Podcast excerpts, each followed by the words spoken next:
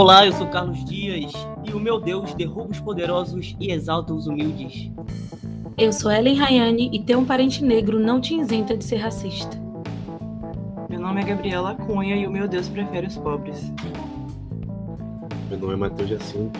Meu Deus sacia de bens famintos e despede sem nada os ricos. Eu sou o Bruno Camurati e não posso passar pela porta dos perfeitos. Muito bem, gente. A gente está aqui mais um episódio do Macabeus. Hoje nós estamos com a presença ilustre do Bruno Camurati. É, ele é artista, cantor, compositor, muitas outras coisas. E ele tem produzido uma arte cristã muito autêntica e falando muito dessas questões é, sobre exclusão social e diversos assuntos a respeito e nós chamamos para falar desse episódio Os Escolhidos da Mesa do Reino, porque nós achamos que teria tudo a ver com a arte que ele tem produzido. É, vamos escutar agora a leitura do Evangelho de Lucas.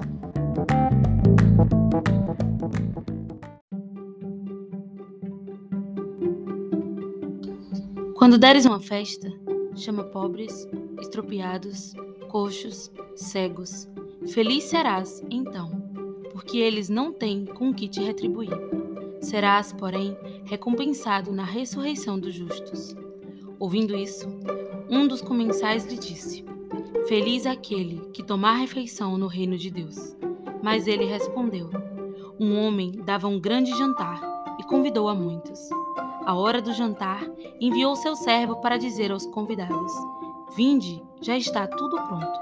Mas todos, unânimes, começaram a se desculpar. O primeiro disse-lhes: Comprei um terreno e preciso vê-lo. Peço-te que me des por escusado.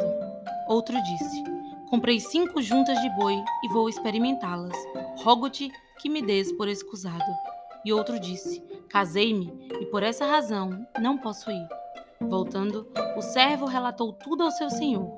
Indignado, o dono da casa disse ao seu servo: Vai depressa pelas praças e ruas da cidade e introduz aqui os pobres, os estropiados, os cegos e os coxos.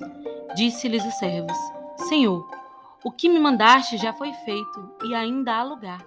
O Senhor disse então ao servo: Vai pelos caminhos e trilhas e obrigue as pessoas a entrarem para que a minha casa fique repleta. Escutamos aí a leitura do Evangelho. É, esse Evangelho traz uma parábola muito forte que mostra, é, ao mesmo tempo, uma seriedade é, do reino de Deus, que é um chamado que ele é real, que ele é sério, mas que ele é para todos, mas que Deus ainda assim é exigente. Mas parece que ele é exigente com quem tem mais e é pouco exigente com quem pouco tem. Então ele, ele sai chamando inicialmente as pessoas que eram mais próximas a ele, as pessoas mais, mais chiques, mais é, relevantes socialmente, e essas pessoas não, não atendem ao chamado de Deus, e ele faz questão de ir por todas as ruas, por todos os lugares, em todos os espaços possíveis e chamar é, todo tipo de pessoas. Aí ele diz no final do, da parábola que as pessoas que foram chamadas primeiro não entrariam, e é essa questão que Jesus bate muito em todos os evangelhos, sobre como os primeiros serão os últimos e os últimos serão os primeiros. É, a gente queria que o Bruno falasse um pouco do que, que ele acha sobre esse assunto. É, essa passagem é uma passagem que me impacta muito, sempre gostei muito dela e ela, inclusive, pauta muito dos, do, dos das minhas músicas, né, do meu trabalho, é, justamente porque por ser um banquete, né, uma coisa bem de ricos, uma uma festa especial, né, e de não serem convidados as pessoas mais nobres, mas serem convidadas aquelas pessoas que eram não só as pobres, é, mas as marginalizadas, né? as excluídas, as não desejadas, as indeseja indesejadas, né? e as, as que realmente não, não eram dignas para a época de, de estar presentes né? em qualquer lugar, principalmente em lugares nobres. Então, é, me impacta porque mostra justamente a lógica de Jesus, né? a lógica do Evangelho de, de vir para os doentes, para os necessitados e de mostrar é, realmente quem é que vai entrar no reino de Deus. Eu, eu realmente gosto muito. Eu acho que cada vez que eu leio me ensina mais, né? E é uma coisa que eu acho que a gente sempre tem que ficar reaprendendo, por mais que, que seja uma história batida, a nossa humanidade sempre retorna para o egoísmo, para a vaidade, para a soberba e a divisão. Então, reler as passagens, e principalmente essa, nos relembra da humildade. Sim, é verdade. Isso que você falou sobre é, como Jesus, né, no Evangelho, é, o rei ele não chama as pessoas mais ricas. Isso lembra muito uma outra passagem onde Jesus também fala quando ele vai jantar na casa de um fariseu. Ele diz que quando você fosse dar o seu próprio banquete, o seu jantar, que você não chamasse as pessoas que poderiam retribuir depois, mas que chamassem as pessoas que não poderiam retribuir, porque a retribuição seria do próprio Deus. Então o evangelho ele é muito pautado por isso mas parece que de alguma forma a gente esquece essa mensagem do Evangelho e criaram um, um, uma característica, né, é um, um, requisito, os requisitos que Jesus traz para ser discípulo dele, para ser parecido com ele, parece que são muito diferentes dos requisitos que é, o mundo católico hoje, especialmente na internet, mas como um todo, é, traz de requisitos que são bem diferentes. Parece que hoje você pode andar com o carro do ano, ter o apartamento mais incrível de todos, o celular do ano, é, não ligar para nada da sua situação social, mas se você tiver um certo posicionamento político, se você tiver uma certa agenda, você é considerado um discípulo de Jesus e parece muito incoerente com os evangelhos. Sim, nós já falamos aqui, inclusive, nos primeiros dois episódios, muito a respeito dessa cartilha do católico hoje, né? É e a gente sabe que quem fala disso, quem ousa falar disso hoje, é muito cancelado, né? Que a palavra a palavra da moda agora seria essa questão do cancelamento e de como essa fala de uma forma o quanto vale isso? O quanto vale você se posicionar? O quanto vale você dizer isso está errado, isso está certo? Eu não sou mais ou menos católico por uma opinião, por um voto. Não, eu não sou excomungado porque eu voto no PT, isso não existe. É, é apesar de não existir, né, eu acho que as pessoas. A, a grande questão de hoje é, do cancelamento, eu acho que, que é uma coisa que eu acho que na igreja é comum, assim, ao longo do tempo, né, mas com, com o, o advento assim da internet e dos aplicativos, se torna muito, muito frequente né, em outras áreas e também na nossa, né? E, e, e vem associado com uma questão, né, que você falou assim, ah, tipo, isso não existe, é, sou excomungado, não sou, é, a, a, o acesso ilimitado à informação e a muitas fontes de informação é, é de, assim, de qualquer natureza, né, não sempre verificadas ou certificadas, elas trazem essa confusão, né? Então, as pessoas, antigamente, a diferença é que existiam fontes oficiais, existiam uh, autoridades sobre os assuntos de enciclopédias e livros e referências. E hoje em dia a gente tem acesso a muitas coisas que têm cara de verdade, né? são passadas como verdade. Então, muita gente nem sabe como diferenciar, porque vem muitas fontes diferentes. E, e isso gera né, várias verdades, né? Uma, relativização assim da verdade mesmo. E inclusive é um momento assim onde cada um escolhe, né? Quem quer seguir, quem quer ouvir, quem, quem quer se basear, quem são seus professores, quais são seus mestres, quais são seus filósofos, teólogos e até né, autoridades religiosas. A gente tem esse momento, né? E que é muito perigoso, porque é, quem é que detém, né? Quem é que, quem é que vai dar a informação correta? Em tempos onde né, os nossos pais e a gente mesmo às vezes recebe notícias e se confunde se isso é verdade, se não é, fake news, mas veio de um site, mas uma pessoa que eu conheço me mandou. É, no meio católico se traduz para porque o, o, padre, né, que eu gosto, o padre da minha paróquia disse isso, ou então eu vejo esse vídeo que é muito bem produzido, então com certeza é verdade. É, então esse momento é um momento, um momento muito perigoso e falar contra isso, né? É, parece que é tipo, só mais uma opinião. Né? E aí, se a opinião de uma pessoa não condiz com a outra, o cancelamento vem. Isso, eu acho que sobre isso existem dois pontos assim. O primeiro seria esse falso filtro que as redes sociais apresentam hoje, porque, por exemplo, eu não compactuo com muitas dessas opiniões, mas eu tenho amigos que compactuam. Então, acaba chegando a fala de certo influenciador, de, de certas pessoas até, até mim, assim, mesmo que eu evite, mesmo que eu não veja, sabe? Eu vou fazer o que vou silenciar todos os meus amigos. Até porque não é bom também que a gente se coloque em um outro tipo de bolha, né? Porque senão vai ficar cada um em um, em um quadrado diferente, sem nem saber o que, que, o outro pensa, e aí acaba que o efeito sai contrário. E uma, isso, e uma outra questão seria é, o quanto as coisas hoje nos influenciam muito bem, que foi muito bem colocado. Essa questão de um vídeo muito bem produzido, é um marketing muito bem feito, é um roteiro muito bem repassado diversas vezes. Então, a, o próprio Flávio Vitor Júnior ontem estava falando sobre isso no Instagram, que ele disse que se deparou assistindo o vídeo de uma pastora que falava que o católico ele não pode ouvir músicas seculares. E ele disse que ela falava tudo o contra o que ele pregou a vida dele toda. E que ele, se, ele é um, um adulto, cabeça formada, caráter formado, convicções muito bem resolvidas. Mas ele disse que por um momento se viu ali pensando realmente se seria verdade, pela eloquência dela, pelo discurso, pela por essa questão assim que realmente nos domina. Então, e, e nós estamos falando de pessoas que vivem com isso, trabalham com isso e já têm a cabeça feita. Né? Imagine como está a juventude católica hoje. Quando a gente fala de projetos muito bem produzidos, é, vem logo em mente é, um projeto que a gente já até comentou brevemente no primeiro episódio, é, sobre história, né, que distorcem. É um revisionismo que utiliza do catolicismo como parte de um bojo cultural elevado para pregar pensamentos é, racistas, pensamentos é, negacionistas, um revisionismo no geral.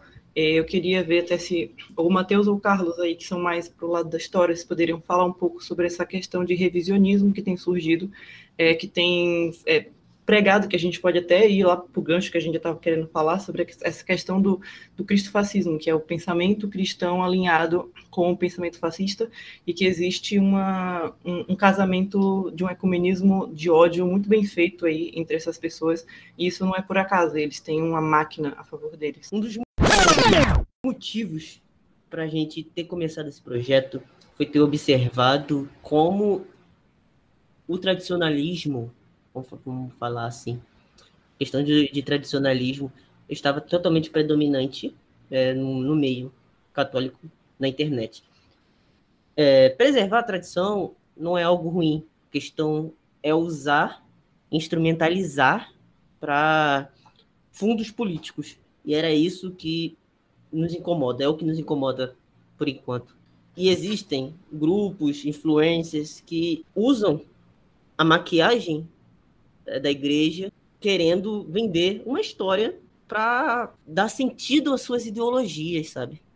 É uma negação, uma negação da história. A questão de que Gabi, que Gabi comentou, né, usa, usando empresas com grande com boas edições, um roteiro maneiro, bem feito o vídeo, mas está sendo usado para fazer um discurso ruim, né? Um, um, discurso muitas das vezes mentiroso, né? Falando sinceramente, sem diminuir palavras, né? Um discurso mentiroso.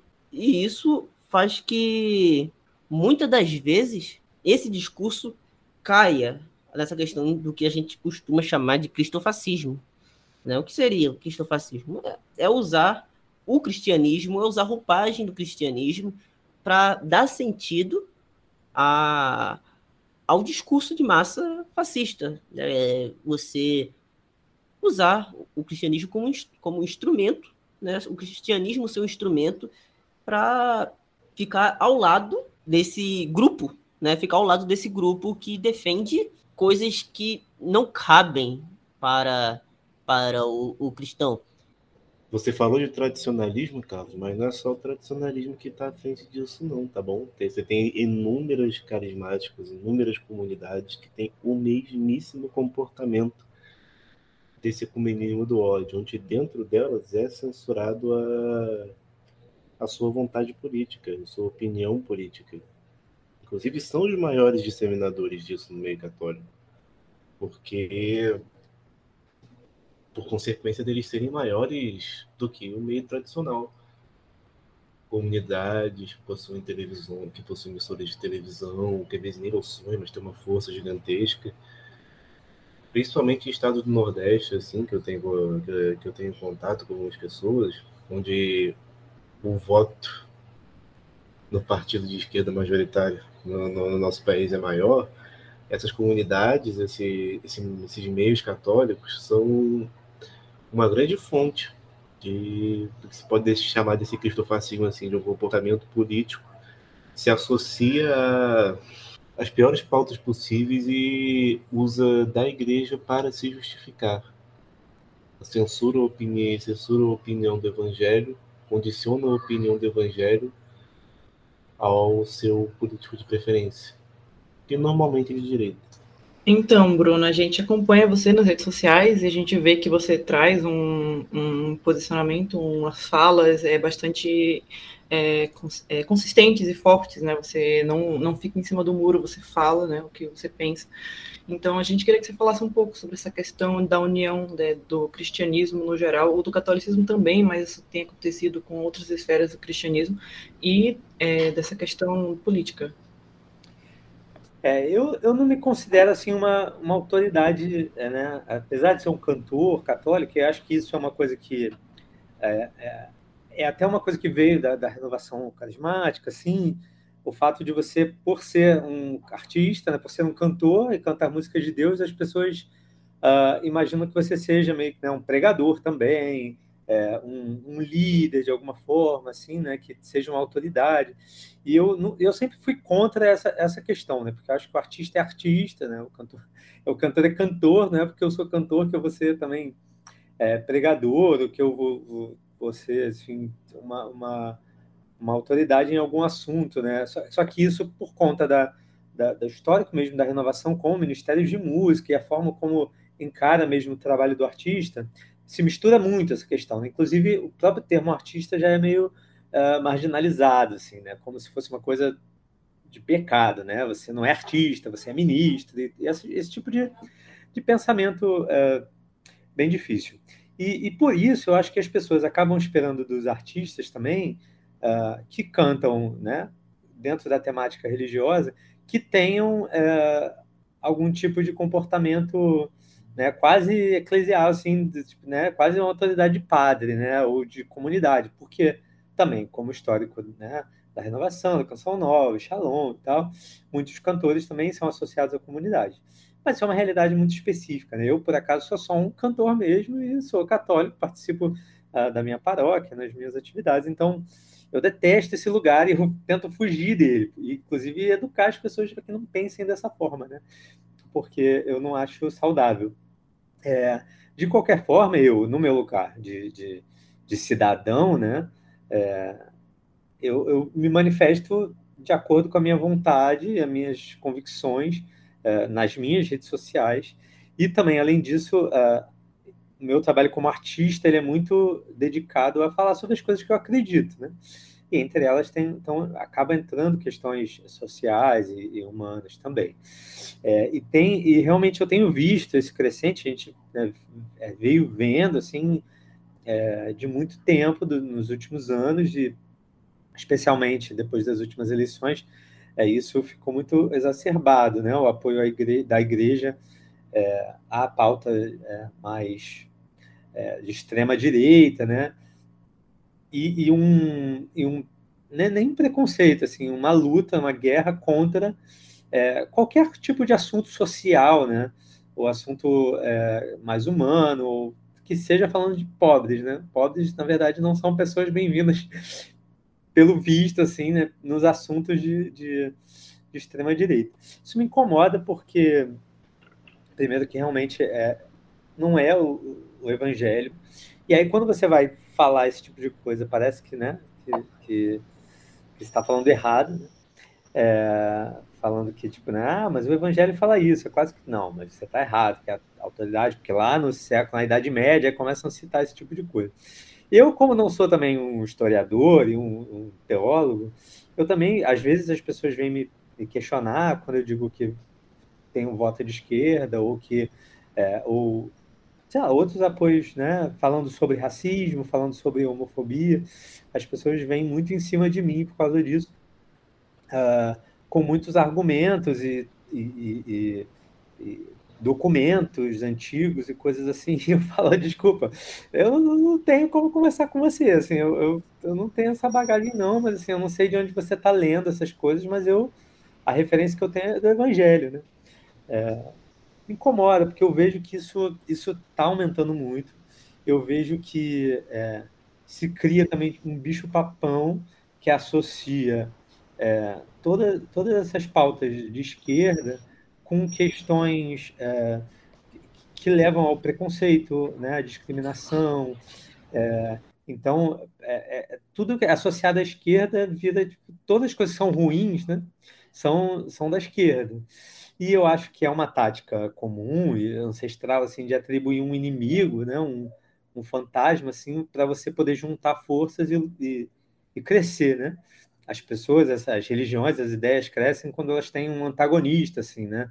Um, um grande inimigo para combater. E nesse caso, vocês estão falando do, do, ecumenismo do ódio, eu enxergo muito isso, porque parece que assim, não vamos nos unir para lutar contra esse grande inimigo, que é o comunismo, que está né, às, às beiradas daqui do Brasil, ou então ao, ao a ditadura gay, né? O, o, movimento LGBT, ou então o feminismo, e falam assim como num tom de, de grandes ameaças, assim, do nível de, de, de Vingadores, né? Assim, é, e uma coisa ser, ser combatida com muito, com muito afinco.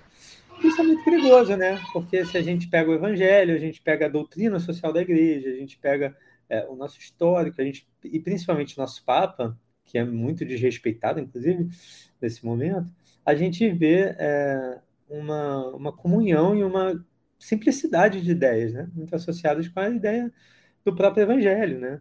do amor, da, da misericórdia, do, do o evangelho né, maltrapilho, como se diz, que é esse livro uh, que chama Evangelho Maltrapilho, fala muito isso, que o evangelho é um evangelho dos excluídos, o evangelho dos marginalizados, e, e volta e meia, isso não é uma coisa de hoje, né? E volta e meia na história, é, acontece esse, esse levante, né? Assim, de se esquecer que existe o, o excluído, né? de esquecer o marginalizado, esquecer os doentes e se, se ganhar na soberba, na igreja rica, na igreja fechada, né? e que fecha os olhos às necessidades do povo. Isso aconteceu em diversos momentos da história e eu acho que, inclusive a história, né? E Deus, acho que até manda nesses momentos pessoas uh, ah, para lutar contra isso. A gente viu no caso do próprio Francisco de Assis, no momento onde a igreja tinha perdido né, essa essência do, de Cristo. E hoje a gente tem o Papa que, graças a Deus, vem trazer o que Francisco trouxe, tanto é que ele escolheu esse nome, e o próprio Evangelho. E a gente está nesse momento, infelizmente, eu detesto essa coisa de, de, assim, de, de ter que ser inimigo de alguém, assim, ou de ter que é, me desgastar com alguém que deveria ser meu irmão, né? E, eu não gosto disso não, mas eu tento fazer minha parte. Inclusive, eu acabei lembrando aqui que eu, eu, eu comentei de, desse movimento cristofascista está muito presente na renovação carismática, que o, o, governador do Rio de Janeiro é um, ex, é um ex-líder da renovação carismática da Arquidiocese do Rio, Cláudio Castro. O, o Márcio Pacheco que é deputado estadual, líder, líder do governo dele, também é um ex-membro da renovação. Não, é um ex-membro, não, membro ativo da renovação carismática no Rio, foi eleito por causa disso. Ele é um representante da. Ele foi, a base dele é a RCC. Tem um deputado federal também, que é de Minas Gerais, que também é envolvido com a renovação carismática, acho que o nome dele é Aros Berdini. E, e é muito desgastante essa questão que você comentou, Bruno, que é muito presente para mim, que é esse, esse desgaste com o próximo, esse desgaste com, com, com o irmão, esse ambiente hostil que virou uma paróquia. 2018, eu já não. Eu, eu escolhi ser contra o, o, atual presidente que estava se candidatando na época. E eu paguei um preço por causa disso. Porque quase todo mundo em volta de mim estava a favor dele não sabia porque estavam a favor dele, quando eu perguntava as razões, ninguém dava direito. Normalmente era envolvia essas próprias coisas que você falou, essas pautas de, dessas supostas pautas demoníacas, que seriam os dois maiores problemas do Brasil, que são aborto e ideologia de gênero. Ninguém lia o plano dele, ninguém lia o plano de governo, ninguém sabia o que queria fazer, mas todo mundo ia num efeito manada gigantesco e até tinham pessoas contra. Só que essas pessoas não, não tinham que. não tinham coragem para se levantar. Não tinham coragem para falar. Porque quem falava era cancelado, sofria esse cancelamento, assim, ficava de canto na paróquia. Na rede social não podia postar nada que via 30 comentários de pessoas de meia idade, às vezes até jovens, e encherem o saco dela. Eu mesmo me afastei de quase todas as pessoas que. Eu, na verdade, eu não me afastei de ninguém, porque eu nunca puxei em discussão nenhuma. As pessoas que se afastaram de mim escolheram me apartar, porque eu, eu supostamente era comunista. Eu votei na Marina Silva no primeiro turno. Que loucura.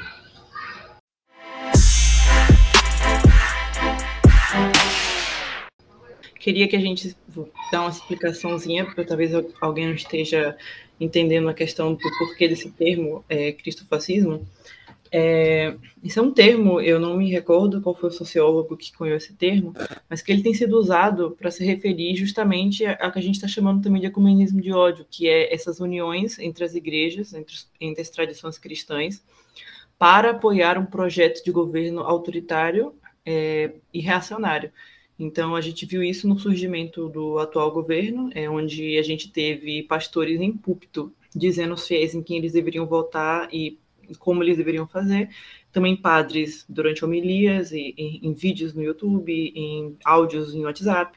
Enfim, muitas coisas que foram correndo por aí, onde parece que o cristão ele tem que ter a ideologia política do seu líder ou do fulano que, que trouxe aquilo para ele e é como o Bruno falou logo no início, nessa questão de autoridade. Parece que a gente escolhe a nossa autoridade, então eu gosto do padre fulano, só o que o padre fulano fala é importante para mim, ou eu gosto do bispo não sei quem, e só o que o bispo não sei quem fala é importante.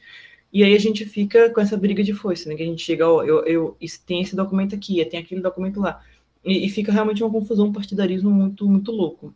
E em que às vezes você não escolheu participar, não, você não quer discutir, você não não pretende, como eu, por exemplo, me identifiquei bastante com a, fala do Bruno. Eu, eu não acredito, assim, eu não, eu não gosto de, ah, mas a encíclica tal, tal, tal. Ah, mas você viu em qual catecismo? Foi no amarelinho ou não foi? Para mim é uma coisa muito cansativa, assim, muito.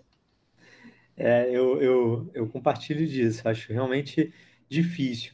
E eu percebo que, assim, é uma questão que, que é sempre esse medo. Quando você está numa posição de, de privilégio, né, uma posição de poder, é, você, é, você não quer, parece que você não quer que, que outras pessoas que estejam abaixo né, tenham acesso, você quer preservar isso. Né? Então, é o que eu vejo muito pelo país e, e, e sim, se, se você está numa posição social melhor, né, se você é rico, se você é branco, se você é, é é, tem aquela família tradicional brasileira mesmo, assim, você é, quer preservar isso e todo o resto passa a ser um inimigo para essa essa tua, né, essa esse privilégio, né, e esse poder. Então, é, parece que é muito arriscado, né, você é, dar acesso a outras pessoas daquilo que você tem, né? E isso, na verdade, vem.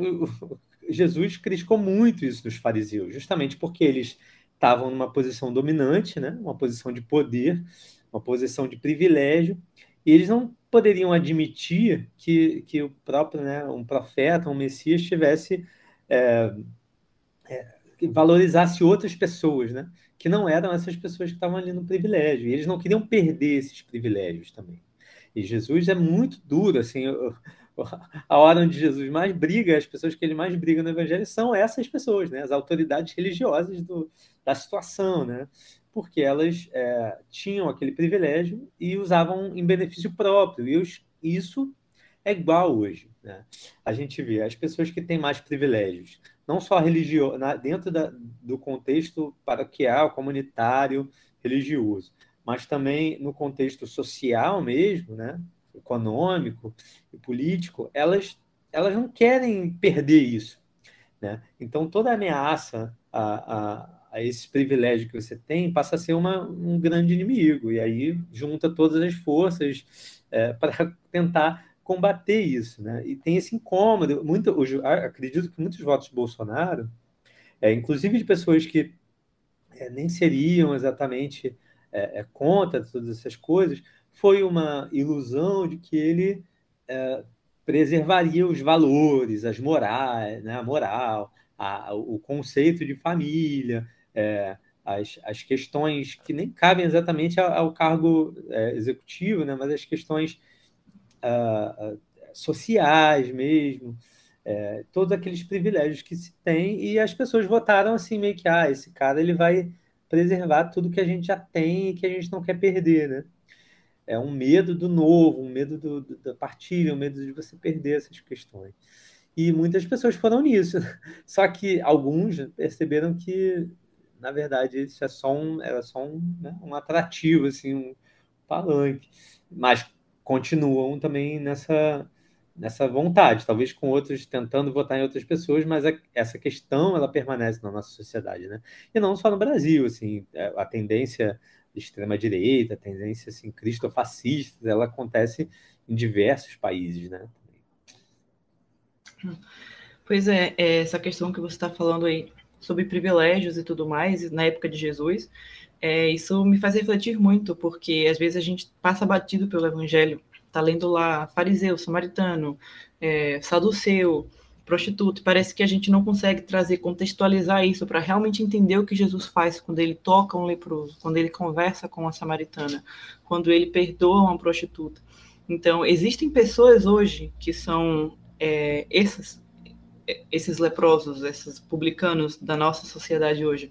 Existem pessoas que fazem esse papel hoje, e quando a gente não contextualiza o evangelho quando a gente não consegue compreender que aquilo ali não é uma coisa é, distante, que aquelas realidades sociais elas têm espelho hoje na nossa realidade social, a gente não consegue captar a mensagem direito, porque a gente não consegue entender quando a gente vê a parábola. A, até a palavra samaritano para nós, ela não tem mais esse contexto negativo. A gente escuta pensar logo na parábola do bom samaritano, mas a gente poder trocar essa palavra bom samaritano para é, bom, sei lá, bom pai de santo, digamos assim, porque era um, um, grupo religioso que tinha hostilidade com o grupo religioso dominante, eles eram considerados é, pecadores, cismáticos, hereges, é, impuros. Um judeu fazia uma, uma rota muito mais longa e perigosa para poder evitar passar por um samaritano, não se, não se cumprimentavam.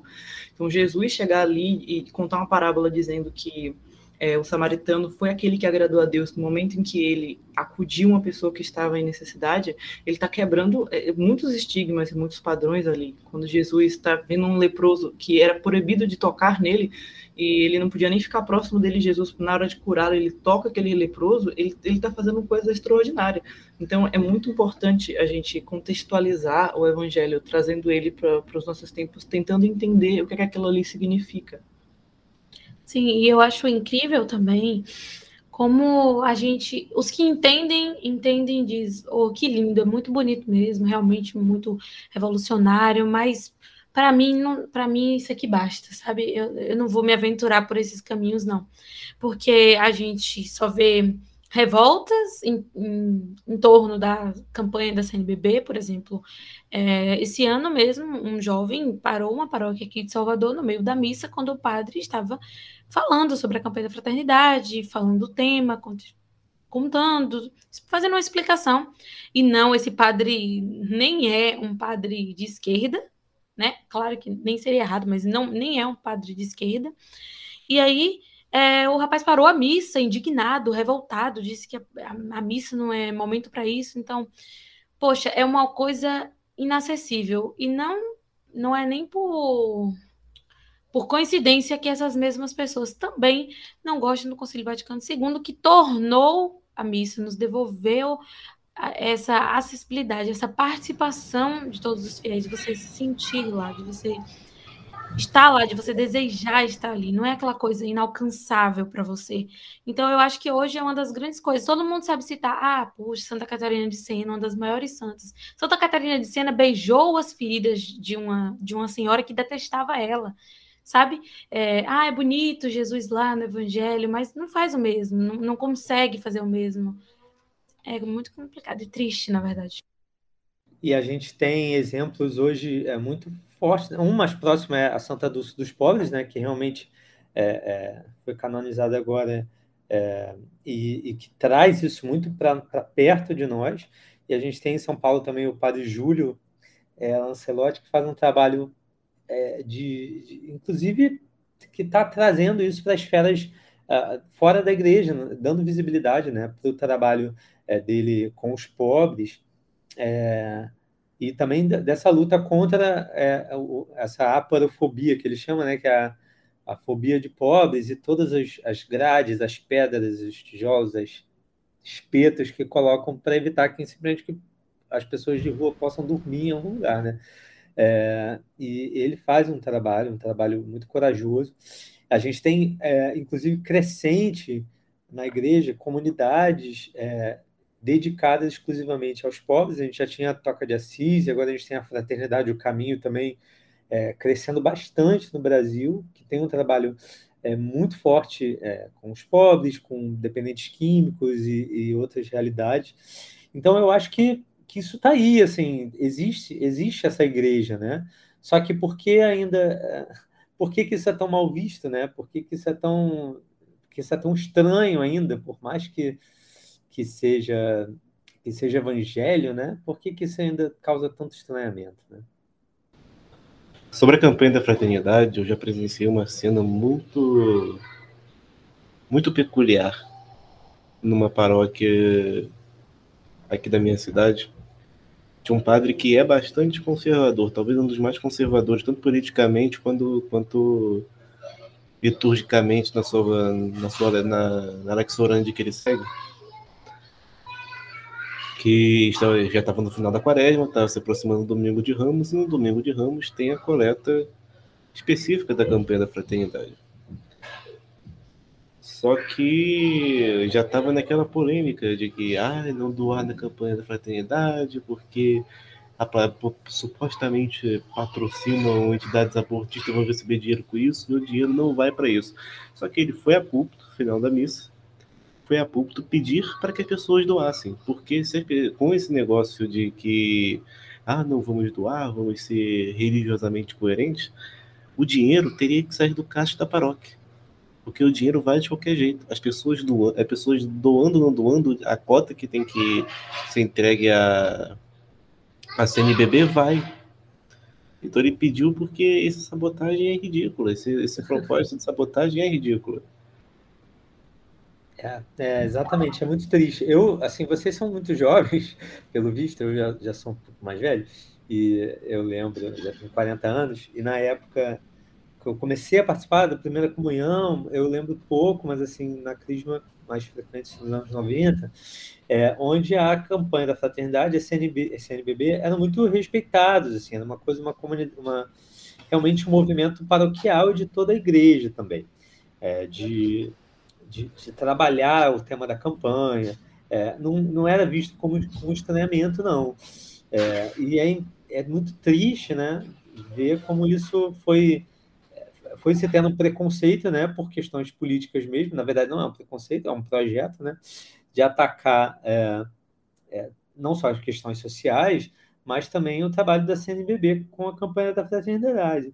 Então, hoje, você fala de campanha da fraternidade indígena, fala sobre, sobre questões de meio ambiente, agora parece que a gente tem, né, volta ao tema da educação, e, e, isso é atacado, a CNBB ela não tem mais respeito, e é muito, muito assustador como esse, esse movimento, né, ele vai é, é, minando a autoridade da, dos bispos, né, da CNBB, que é uma autoridade nacional é, que a gente tem que respeitar como, como cristãos, e a própria autoridade do Papa mesmo, né?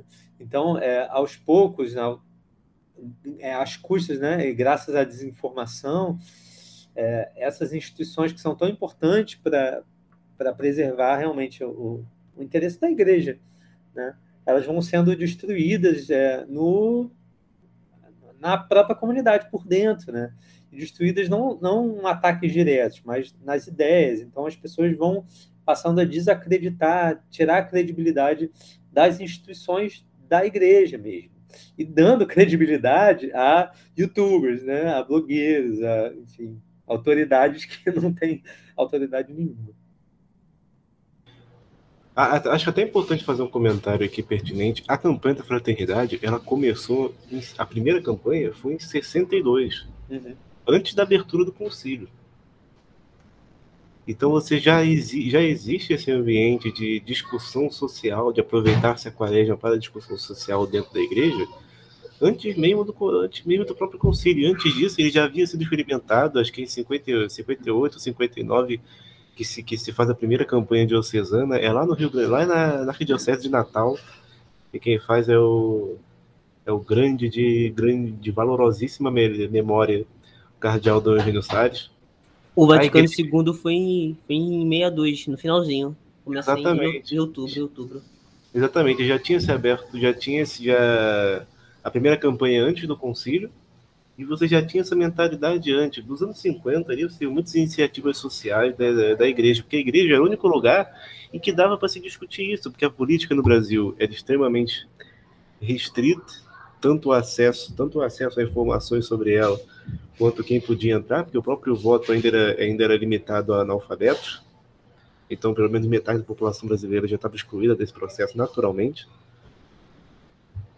Então, a igreja tomou para ela a, a, discussão sobre a pobreza, sobre a miséria, sobre a educação. Foi a igreja, foi a, o Telecurso 2000 que tinha na Globo, que as pessoas aprendiam coisas à distância. Foi a igreja que, a, através da, da rede católica de rádio, começou a fazer isso lá na década de 40. Começou a ter espo, escolas via rádio, para que a comunidade do interior pudesse ter algum acesso ao estudo é, é, a Igreja do Brasil e da América Latina no geral que chama a atenção para a pobreza que, o, que os governos, onde muitos dos seus representantes não tinham, não é, não eram de, de esquerda naquela época, muitos, muitos inclusive provavelmente teriam apoio hoje, não faziam esse papel. Então a igreja toma para si a defesa do pobre. Uhum. Porque isso faz parte do evangelho. Sempre foi. É, tanto que é, é, aquela história de São Lourenço, é, quando ele vai. Se, se, quando ele é colocado diante do imperador, o imperador pede: dá-me a riqueza da igreja. E que, que, que ele leva? Leva os pobres que, que, a, que a Diocese de Roma cuidava. Esse é o maior tesouro da igreja, é eles que Cristo dava mais valor, e isso não é teologia, isso não é, não é teologia da, da, da libertação, não é marxismo, não é comunismo, tem 20 milhões de pessoas passando fome no Brasil hoje, isso é ignorado. Isso é ignorado pela massa, por muito da massa religiosa que apoiou o, presidente na eleição, continua apoiando até hoje e é ignorar e ignora isso totalmente, ignora os preços do mercado, ignora o preço na gasolina, ignora que o país está pior e você não pode citar isso, um padre não pode citar isso na homilia que vem um exército virtual atacá-lo. Então isso me incomoda profundamente. Sim, eu acho muito importante é, quando a gente pensa, e eu gosto muito da sua canção, Bruno, é, Maltrapilho, ela me toca muito por falar justamente sobre como nós, como igreja, às vezes, ao invés da gente fazer, como o Matheus estava falando aí, desse desse estar ao lado das pessoas humildes, das pessoas que são excluídas, para que a gente possa trazê-las para perto de Jesus. Ao invés de a gente fazer isso, a gente afasta essas pessoas, a gente faz bloqueios. Eu penso muito, muito mesmo na parte do evangelho, onde as criancinhas querem se aproximar de Jesus, e aí os discípulos começam a impedir, e é Jesus que vai lá e ele vai, vai parar com isso e vai dizer: não, deixa as crianças vir até mim, porque delas é o reino de Deus. Então, eu acho que a gente precisa é, é como se a gente estivesse passando por essa situação também. Existem muitas pessoas querendo se aproximar de Jesus. É, como é que um, um, uma travesti vai se aproximar de Jesus se ela não consegue entrar na igreja? Como é que um casal de segunda união vai se aproximar de Jesus se a gente cria um monte de, de, de, de dificuldades para que a gente possa dialogar com eles? Como, como a gente a está afastando, a gente não está deixando essas pessoas se aproximarem de Jesus e falta essa voz profética como Jesus mesmo fez e dizer não pare, deixar elas vir até mim. Então, eu acho que essa canção é muito bonita nesse sentido, porque ela, ela traz essa questão sobre eu paro por aqui, eu não posso passar pela porta dos perfeitos, é proíbe meu jeito, meus defeitos, eu não sou aceito aqui. Então, a gente está impedindo o acesso das pessoas ao reino de Deus, e isso é muito forte. Pois é, é eu quando eu fiz essa canção, já faz, acho que foi 2000, 2007, 2008, é, eu eu estava eu tinha lido esse livro que é, é chama o Evangelho Maltrapilho, é um livro de um autor chamado Brandon Manning. Ele é americano, ele já faleceu, é, e era, era uma pessoa que era, era padre, né? E ele largou o sacerdócio para casar com uma mulher. E ele tinha problemas de alcoolismo também. É, e aí ele se transforma, assim, conta em vários livros ele conta essa trajetória dele toda errada. Ele passou a ser um pregador uh, na igreja evangélica, né? Muito famoso. Uh, e, e, ele, nos seus livros, ele fala muito sobre sobre esse reconhecimento da misericórdia de Deus e das nossas imperfeições e como trilhar um caminho uh, a partir da, da misericórdia, né? E, e, é interessante uma história que ele conta no livro, né? que, que uma vez um pecador foi foi expulso da sua própria igreja, né? colocado do lado de fora. É, e ele chorava suas dores a Deus lado de fora, dizendo: Senhor, eles não me deixam entrar porque eu sou um pecador. E aí Deus pergunta para ele: Do que, que você está reclamando? Eles também não me deixam entrar. E, e, como muitas vezes a gente impede o próprio Cristo, né? Que é que é que faz parte, né? que é o pobre, né? Que é o pecador mesmo é, que está em nós, né? Deveria ser enxergado né, em cada um de nós pecadores, ele impede que o amor entre pela igreja. Né? E, e, essa música eu fiz pensando nisso, pensando em mim e pensando em muitas realidades. Na época, assim, eu vi amigos meus que foram sabe, expulsos de comunidade, é, ou tiveram né, problemas em suas paróquias, em seus grupos, eu ficava refletindo sobre isso. Né? E aí uh, fiz essa canção e, e, até imaginei que ia ser muito mal recebida, porque, porque as pessoas iam enxergar tudo que elas estão fazendo ali. E pelo contrário, né? Porque, na verdade, a arte, assim, cada um enxerga meio que quer, né?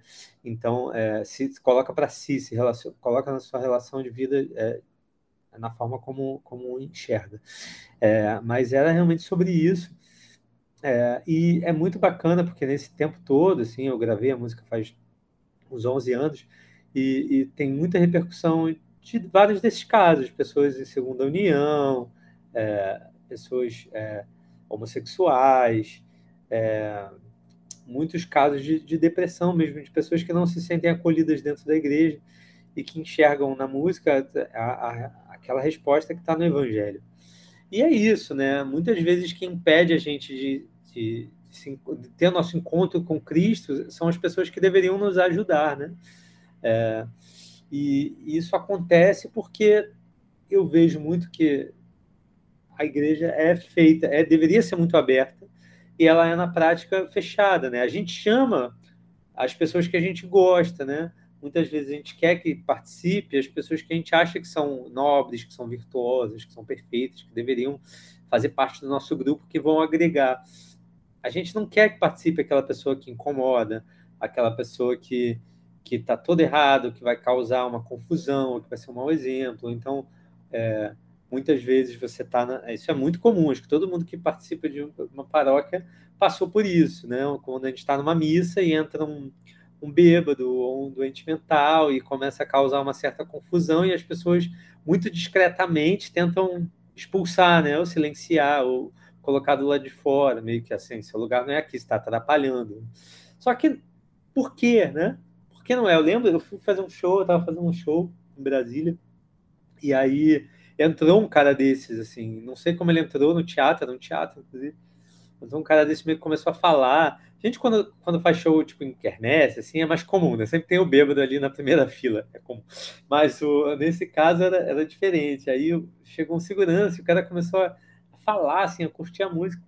E aí eu, eu, eu assim, tentando né, falar que deixa, assim, deixa, deixa esse cara aqui, porque justamente ele, ele merece, ele pode estar, ele tem direito de estar. E, e isso faz parte desde essa época, que foi no meu primeiro CD, em 2010. E até hoje, assim, para mim é muito importante porque eu, eu acredito nessa igreja, né? Não na igreja que impede é, as pessoas se aproximarem de Jesus, como acontecia mesmo no Evangelho, né? Mas as pessoas, mas a igreja que é como aqueles amigos que é, que abriram o telhado para descer o, o, o paralítico ali naquela sala onde Jesus estava, né? Eu acredito nessa igreja. E eu acho que e se eu posso fazer isso através da minha arte, né? Porque a arte ela, ela é um facilitador, né? A arte chega mais fácil nas pessoas, as pessoas elas elas através da beleza, né? Da, da, da música, elas conseguem uh, receber essas mensagens. E aí eu de alguma forma consigo assim fazer com que as pessoas pensem um pouco, onde elas reflitam um pouco mais sobre sobre sua própria, seu próprio lugar na comunidade, sobre o que elas estão fazendo com a fé. É, eu, e eu sei, porque assim, pelo país eu vejo muita gente que sofre esse tipo de, de, de preconceito, esse tipo de dificuldade. É, isso, é, isso é visível em todo lugar que eu vou. E a minha vontade é, é poder acolher essas pessoas, né? E eu faço isso através da música. E muita gente só vai entender a mensagem, só vai entender a música anos depois, ou só vai se dar conta disso é, um tempo depois. Mas eu, eu acho que se a gente pode, de alguma forma, fazer uma parte pequena em, em ser esse, essa porta de entrada, né? essa porta aberta para as pessoas, eu acho que a gente vai estar tá fazendo a vontade de Jesus mesmo. Mas aí você falou que a música Maltrapilho você escreveu uh, em 2007, 2008, uhum. foi isso? Isso. É, e ela está no último EP, né, lançado, o Entre. Isso. É, na verdade, eu regravei ela, né? Agora, Foi? ela está no, ela tá no, no, primeiro CD em 2010. Ah, sim, sim. E, e agora, nesse Entre, como a temática é muito parecida, sim, eu regravei ela. Sim. É, é, eu quis colocar, ainda eu chamei um, um, outro cantor, que é o Estevão Queiroga, que é um cantor evangélico, mas que ele também trabalha muito é, essas pautas é, humanas, né, as pautas sociais dentro do trabalho dele, é um cara também sensacional, artista. E aí eu, eu chamei para participar. E porque também eu acho que a mensagem é muito viva, eu acho que poderia ter outros públicos, né, também podendo receber. Sim. É, e como que foi esse processo? O processo para a produção desse, desse novo EP? De onde que veio a inspiração para a produção das, da, das letras, etc?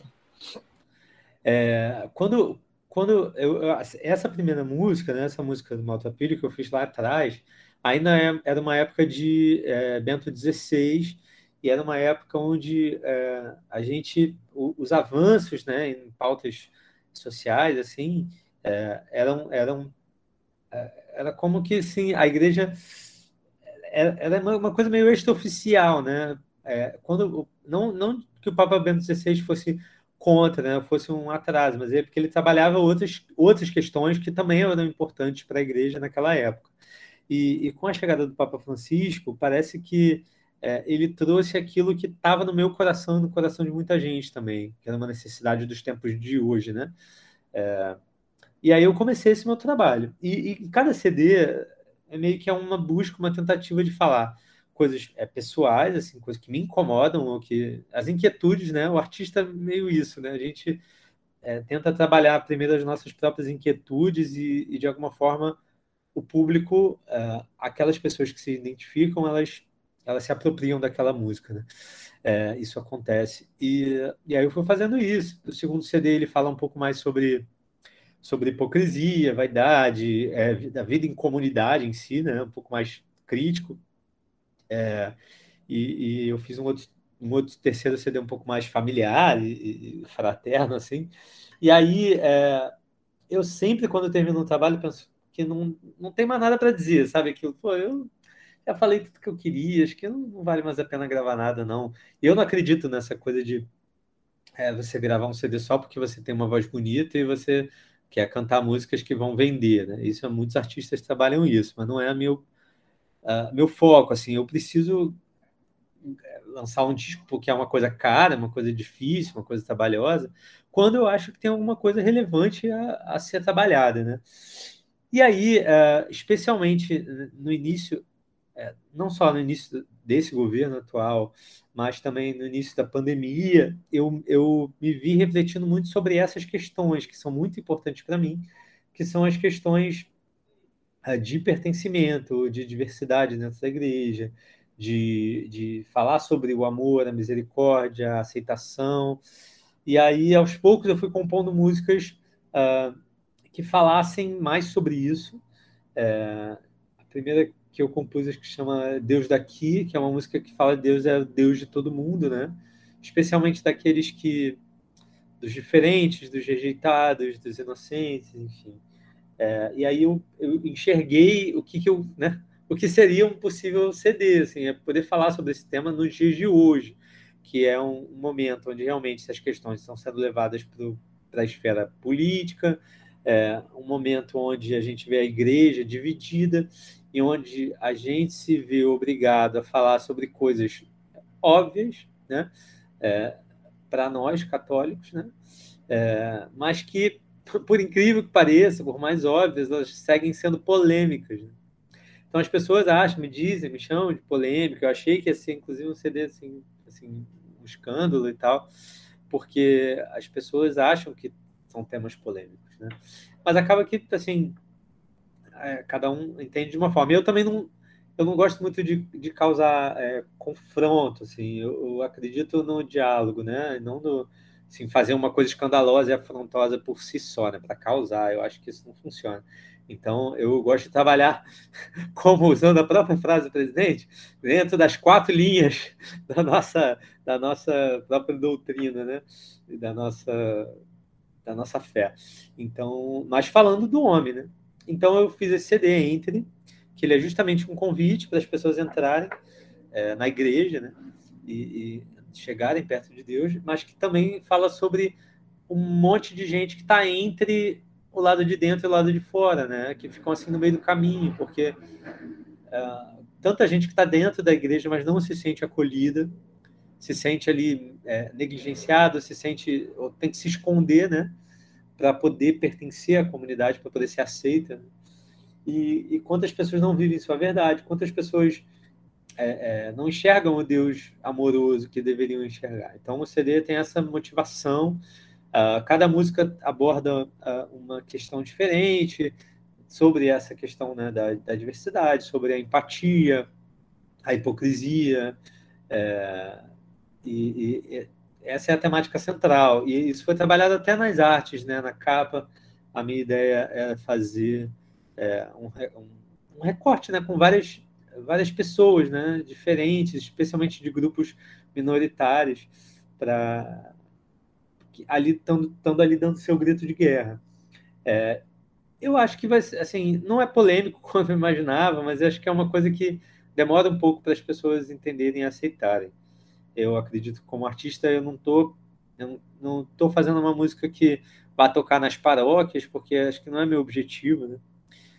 É, e isso também é uma expectativa muito gerada na igreja, na, na música católica, de que as músicas têm que servir para o grupo, têm que servir para a missa, têm que servir para a oração, quando na verdade existem vários tipos de música, né? E eu acredito na música que faça você pensar, faça você se inquietar, faça você sair do seu lugar é, que faça você sair é, da música diferente de como você entrou, enfim. É, eu, eu tenho muita, muito amor pelo meu trabalho, assim, muita convicção também. Eu acredito muito nele, é, mesmo sendo assim alternativo e cada vez com público cada vez menor, né?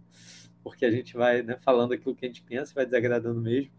Mas eu, eu acredito na relevância, né? E eu espero que as pessoas é, principalmente quem precisa, né, encontre essas músicas e, e, seja ajudado por elas. Sim, inclusive eu ia fazer um comentário que eu tenho um gosto especial pela música Bem Me Quer, né? Inclusive me emociona bastante. Acho de uma sensibilidade extraordinária, assim, criativa mesmo. E pontuando também que você acabou de falar sobre isso, é, da música ter essa forma, ter que servir para isso. Você aborda também isso na música se fosse mais fácil, né? Você é uma música que eu gosto bastante também, porque foge essa regra, né? Do, a música tem que ser para adoração, a música tem que ser para missa. É, é, uma forma, uma regra, assim, mais uma dessas cartilhas que a gente já comentou aqui até. É, eu, eu, eu acho importante isso. Eu acho que assim que a gente tem que, é, falando do tema, né, do desse episódio, é, a gente não necessariamente tem que fazer o mesmo tipo de música, da mesma forma que a gente não tem necessariamente que rezar da mesma forma ou se enquadrar em um só jeito de, de, de praticar né, a nossa fé. A, a igreja é riquíssima né, na sua diversidade. É, é, é, até engraçado porque as pessoas. É, eu tenho um público muito grande no Nordeste, e no Nordeste presença das comunidades é muito maior do que no, no Sul e no Sudeste, onde eu moro, aqui no Rio de Janeiro. É, apesar de existirem comunidades, é, é diferente a relação do, do, do jovem, né, do católico com a comunidade. Então as pessoas elas já esperam que eu seja do Shalom, que eu seja de, sei lá, da Canção Nova, justamente pela expectativa que elas criaram na cabeça delas. Né? É, então eu acredito muito nisso, assim, que a gente tem que fazer aquilo que a gente acredita, é, seja como cantor, seja como pregador, uh, seja como, como, como cristão de forma geral, seguindo, claro, né, a igreja, os mandamentos da igreja a doutrina, mas sendo autêntico também na nossa, no nosso posicionamento, né? Porque o perigo é da gente ir com os outros. Isso na música, na minha área, acontece é muito frequente, né? A gente vê ondas, a gente vê modismos, a gente vê é, é, uma presença da influência evangélica muito grande na música católica, é, dos worship, né, e do, dessa coisa mais pentecostal, assim, tá realmente muito forte. Eu não gosto, mas eu também não critico, porque se tem gente que gosta, vai ter um público. Mas eu, eu acredito que, que eu tenho a liberdade né, de fazer a minha arte e quem quiser vai seguir. E essa música Bem Me Quer é, é foi, uma, acho que a última que eu fiz para o disco, ela justamente foi eu, eu componho muito é, pragmaticamente, assim, apesar de ser, parecer uma coisa meio poética, assim, eu sou compositor profissionalmente, também fora da, da igreja também, então, é, meu trabalho é tipo, eu quero falar sobre isso, então vamos sentar e fazer uma música sobre isso, né? E eu é, achei que estava faltando, né, um, uma música assim mais é, pessoal e mais é, emocional nesse, nesse trabalho. E aí eu fui imaginar como, que, como é que era o, o Bruno de, de 16 anos, né, 17 anos, assim, e como muitos adolescentes se sentem, muitas pessoas se sentem uh, dentro da igreja, né? É, principalmente quando tem, é, quando estão realmente se conhecendo, né, como pessoas, né? É uma coisa que acontece é que é, a igreja, para muita gente, ela aparece, né? Ela, ela vira né, realidade na sua vida na adolescência que é um momento onde muita coisa está onde a gente está ganhando a nossa identidade, né? A gente está construindo a nossa identidade. E, e, e, acaba que a igreja ocupa um, um local né, de, de, de, identificação, de busca por um grupo, por, é, por iguais, por se conhecer, é, que isso vai anulando outras questões, né? Questões é, sociais, questões sexuais também, é, da própria identidade de cada um. Então, e a igreja, por outro lado, ela não ajuda o adolescente a, a trabalhar essas questões, assim, é, humanamente, psicologicamente, né? É, inclusive, acho que muitas vezes o um incentivo assim, não pense, a gente vai te dizer o que, que você tem que acreditar, o que, que você tem que pensar, o que, que você tem que fazer. Você não precisa exercitar seu livre-arbítrio, assim, ouça a gente, isso aqui pode, isso aqui não pode, isso aqui é, isso aqui não é no momento, numa fase uh, de formação, né, da identidade de cada um. E isso é uma coisa que, para algumas pessoas, eh, gera muitos conflitos, né? É, a gente vê uma taxa de depressão grande, até de suicídio mesmo, por justamente por, por essas questões, muitas questões. É, e aí eu quis falar sobre isso, falar sobre como, é, nessa fase onde a gente precisa muito uh, se conhecer, né? E, e, se sentir amado, né? É, como isso é, é muitas vezes é excluído e negado, né? Como é julgado, como dizem para você como você tem que se vestir, o que você tem que falar, é, é, quais orações você tem que fazer, inclusive, assim, dependendo de como você pratica a sua fé, até assim, decisões maiores de vida, né? Tem um formador, um diretor espiritual, ou mesmo é, um próprio jovem que vai ser seu formador pessoal, que vai dizer, ó, você acha que você tem que fazer a faculdade, acha que você não pode namorar tal pessoa e tal. E, e, e, e vai nos dificultando de criar nossa própria identidade, né? Então, eu, eu quis fazer essa música, depois dessa longa digressão aqui, é, pensando justamente sobre a relação da pessoa com Deus, assim, apesar dos outros, apesar da comunidade, apesar do que todo mundo te fala, né? É, você se sentir amado, que é uma coisa difícil. A, a, a, adolescência é um período difícil, você quer se sentir incluído nos seus grupos, nos grupos sociais, é, o seu corpo está em transformação, né? Você se compara o tempo todo. E isso no contexto religioso é, poxa, eu queria ser como aquele ali, eu queria ser perfeito, eu queria ser como as pessoas dizem que eu tenho que ser, mas eu não sou. É, é, e, cara, e quantas pessoas precisam desse abraço, sabe? Desse amor, uh, dessa acolhida, precisam se sentir é, felizes. A igreja tem, deveria ser esse lugar, né? que a sociedade muitas vezes não entrega, então a igreja tem que ser esse lugar onde a pessoa possa entrar e falar, cara, que bom que você veio. Ah, poxa, mas eu tô com uma roupa assim, essa não importa. Ah, meu cabelo tá azul, tô nem aí. Ah, mas eu tenho milhões de tatuagens, quem liga para tatuagem? Assim, para mim deveria ser assim, né? É, e ainda não é. Né? Então, acho que enquanto a gente precisar relembrar, né, do quão importante a gente é para Deus, independente do que as pessoas dizem, eu acho que a música vai seguir sendo relevante. É, nessa questão, dentro do, do meio, do meio musical católico, você acha que seria mais fácil para você se você não tivesse posicionamentos tão claros, tão incisivos nas suas músicas, na, é, nas suas redes sociais? Você acha que teria um maior acolhimento de outros artistas e de pessoas católicas em geral do seu conteúdo acolheriam mais caso você não falasse, é, não tivesse posicionamentos que você tem né, sobre determinados pontos? Cara, é, com certeza, né? Eu lembro, assim, a primeira vez que eu, assim, quando eu apresentei meu primeiro disco, que já era bem diferente, até o encarte e tal, na época, né? Saudosos tempos onde a gente tinha encarte de CD. Eu, como designer, sinto falta disso, né? É, as pessoas já pegavam e já falavam, nossa, é diferente, né? Você é diferente, né? Você é alternativo, né?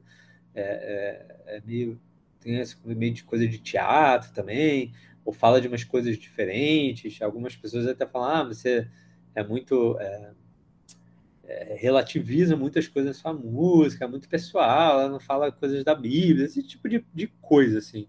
E, e as pessoas foram é, vendo isso, que eu era tipo, alternativo demais, e foram é, me, me, colocando nessa gaveta, né? E isso se manifesta assim, em convites para shows, para eventos, para televisão, é, porque as televisões também são ligadas às comunidades e tal. Então eu, eu senti isso assim ao longo do tempo.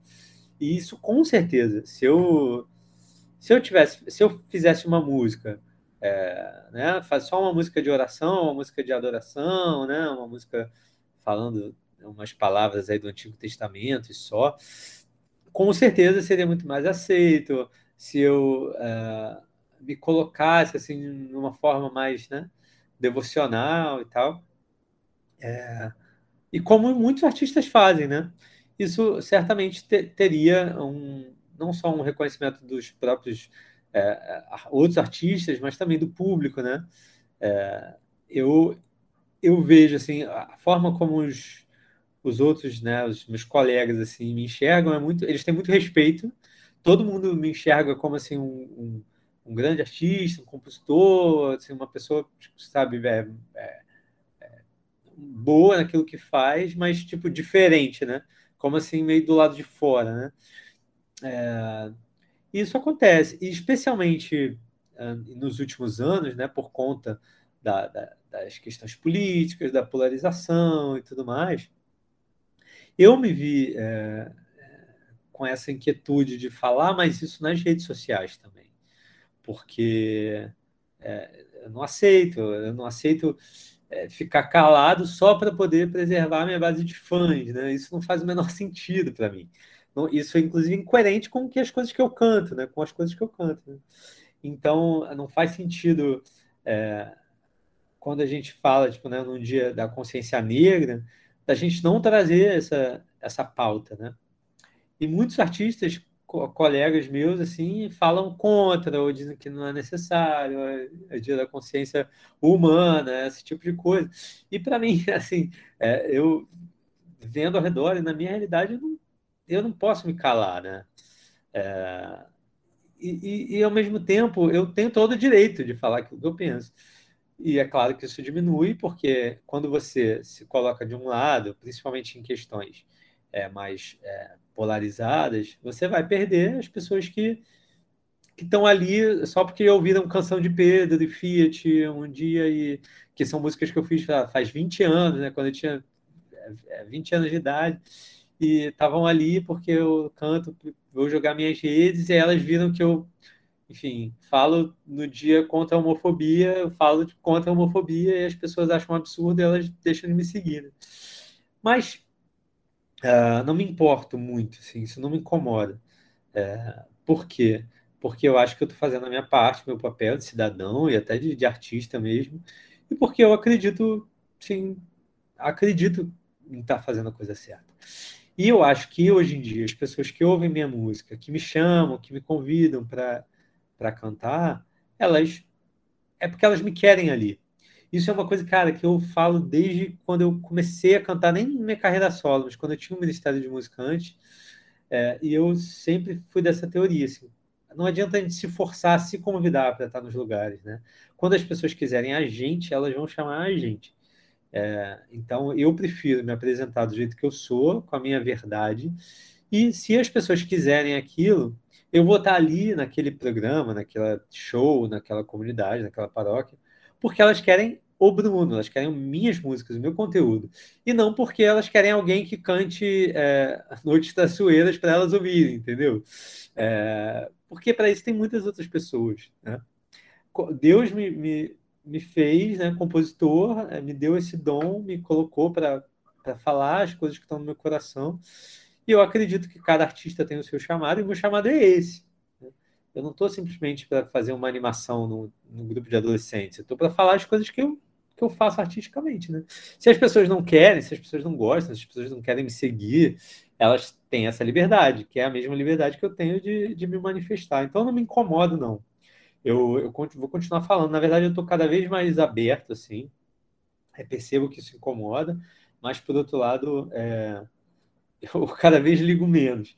E eu acho que mais do que tudo, assim, mais do que tudo isso que eu falei, é uma paz interior, sabe? É uma coisa assim de saber que você está sendo fiel a si mesmo e de que está sendo livre, porque você silenciar, você sofrer calado, você é, questionar e discordar sem sem ter voz, isso vai te causando né, um câncer assim por dentro, né? Isso vai te, te dando uma, um sofrimento interno. Né?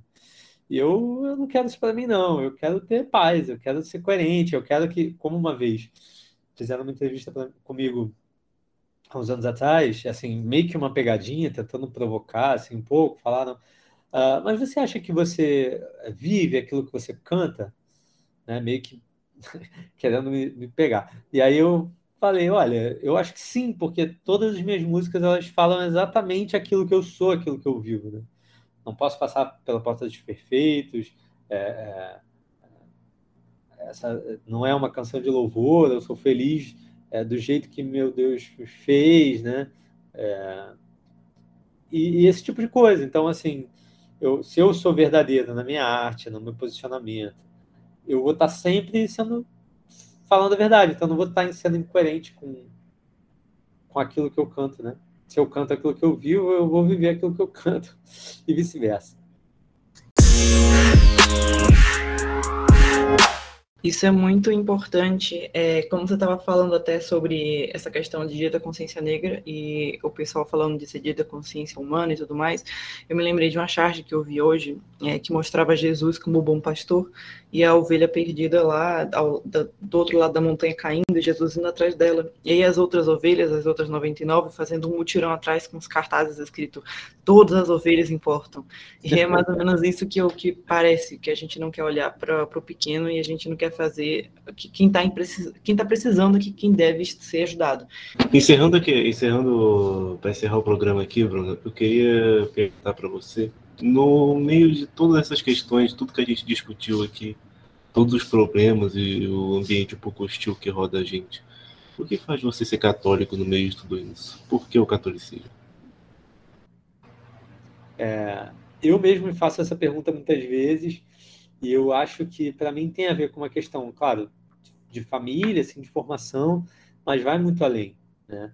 É, o catolicismo é uma é uma grande comunidade mesmo, é, uma, é um DNA, assim, para mim é, é, não só é a igreja mesmo, né, a, a igreja verdadeira, mas também é, é onde eu vejo que o quão universal, né, é quão bonito é você ver no mundo inteiro todo mundo é, fazendo a mesma coisa, rezando da mesma forma, é, a beleza da, da Eucaristia, do sacramento, é, e como eu amo o Santo Padre também, para mim essas coisas me fazem ser católicos. Eu principalmente porque a igreja é a igreja de Cristo, ela não é a igreja das pessoas, né? E nem a igreja de, de, das autoridades, né? Dos fiéis. Então, eu não deixaria uh, de escolher, né? Ser católico por causa das pessoas e do, de muitas eh, correntes que hoje levam, porque eu acho que é, e, eu, eu lamento, inclusive, muitas pessoas, amigos meus, né, que que saíram né, da igreja, que abandonaram, com raiva, inclusive, muitas vezes, porque eu acho que não está aí, né? não é isso que eu sigo, né? não é essa igreja que eu, que eu acredito. E eu acho que isso, em algum momento, se revela né, para todo mundo.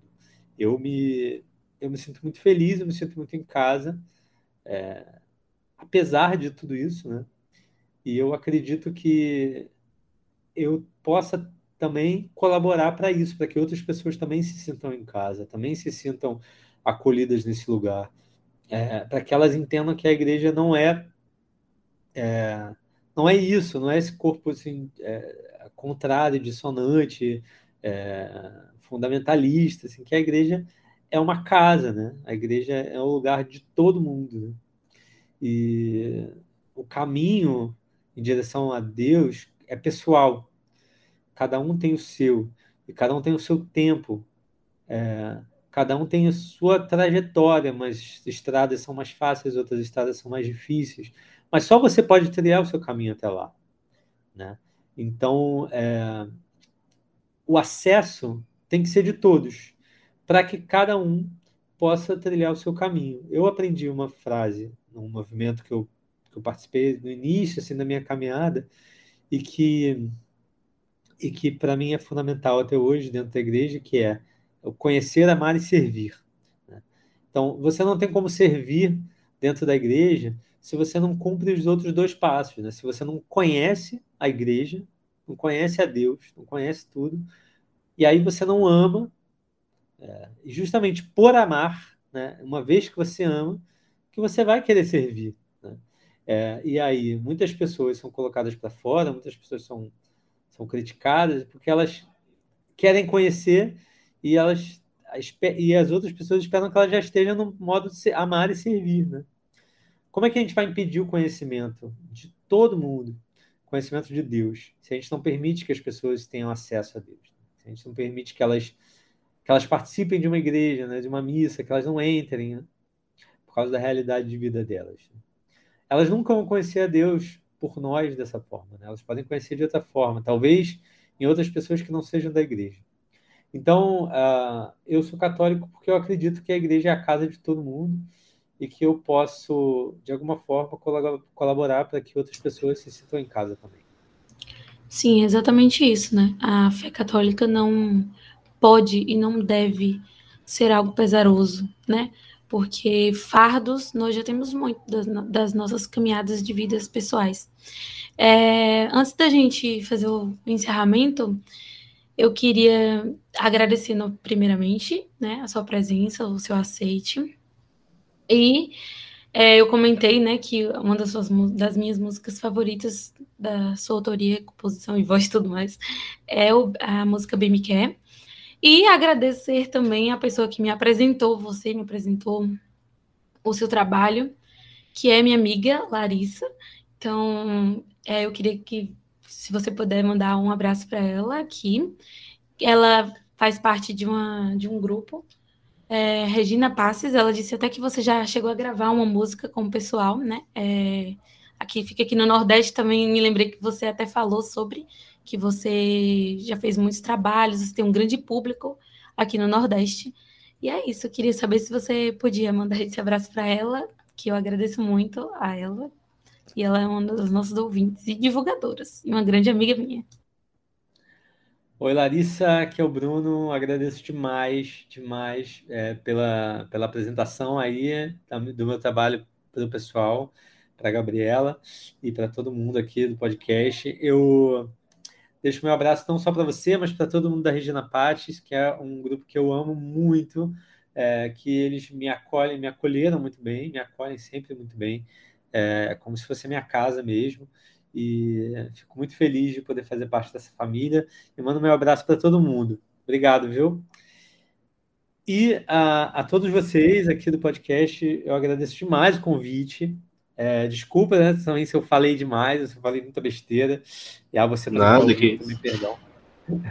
e, e agradeço muito, assim, e espero que vocês possam continuar esse trabalho, que é um trabalho, acho que é importante é, de vozes jovens e que possam falar para a igreja, né, para os fiéis, assim, sobre temas que eu acho que são importantes serem discutidos e que vida longa ao podcast.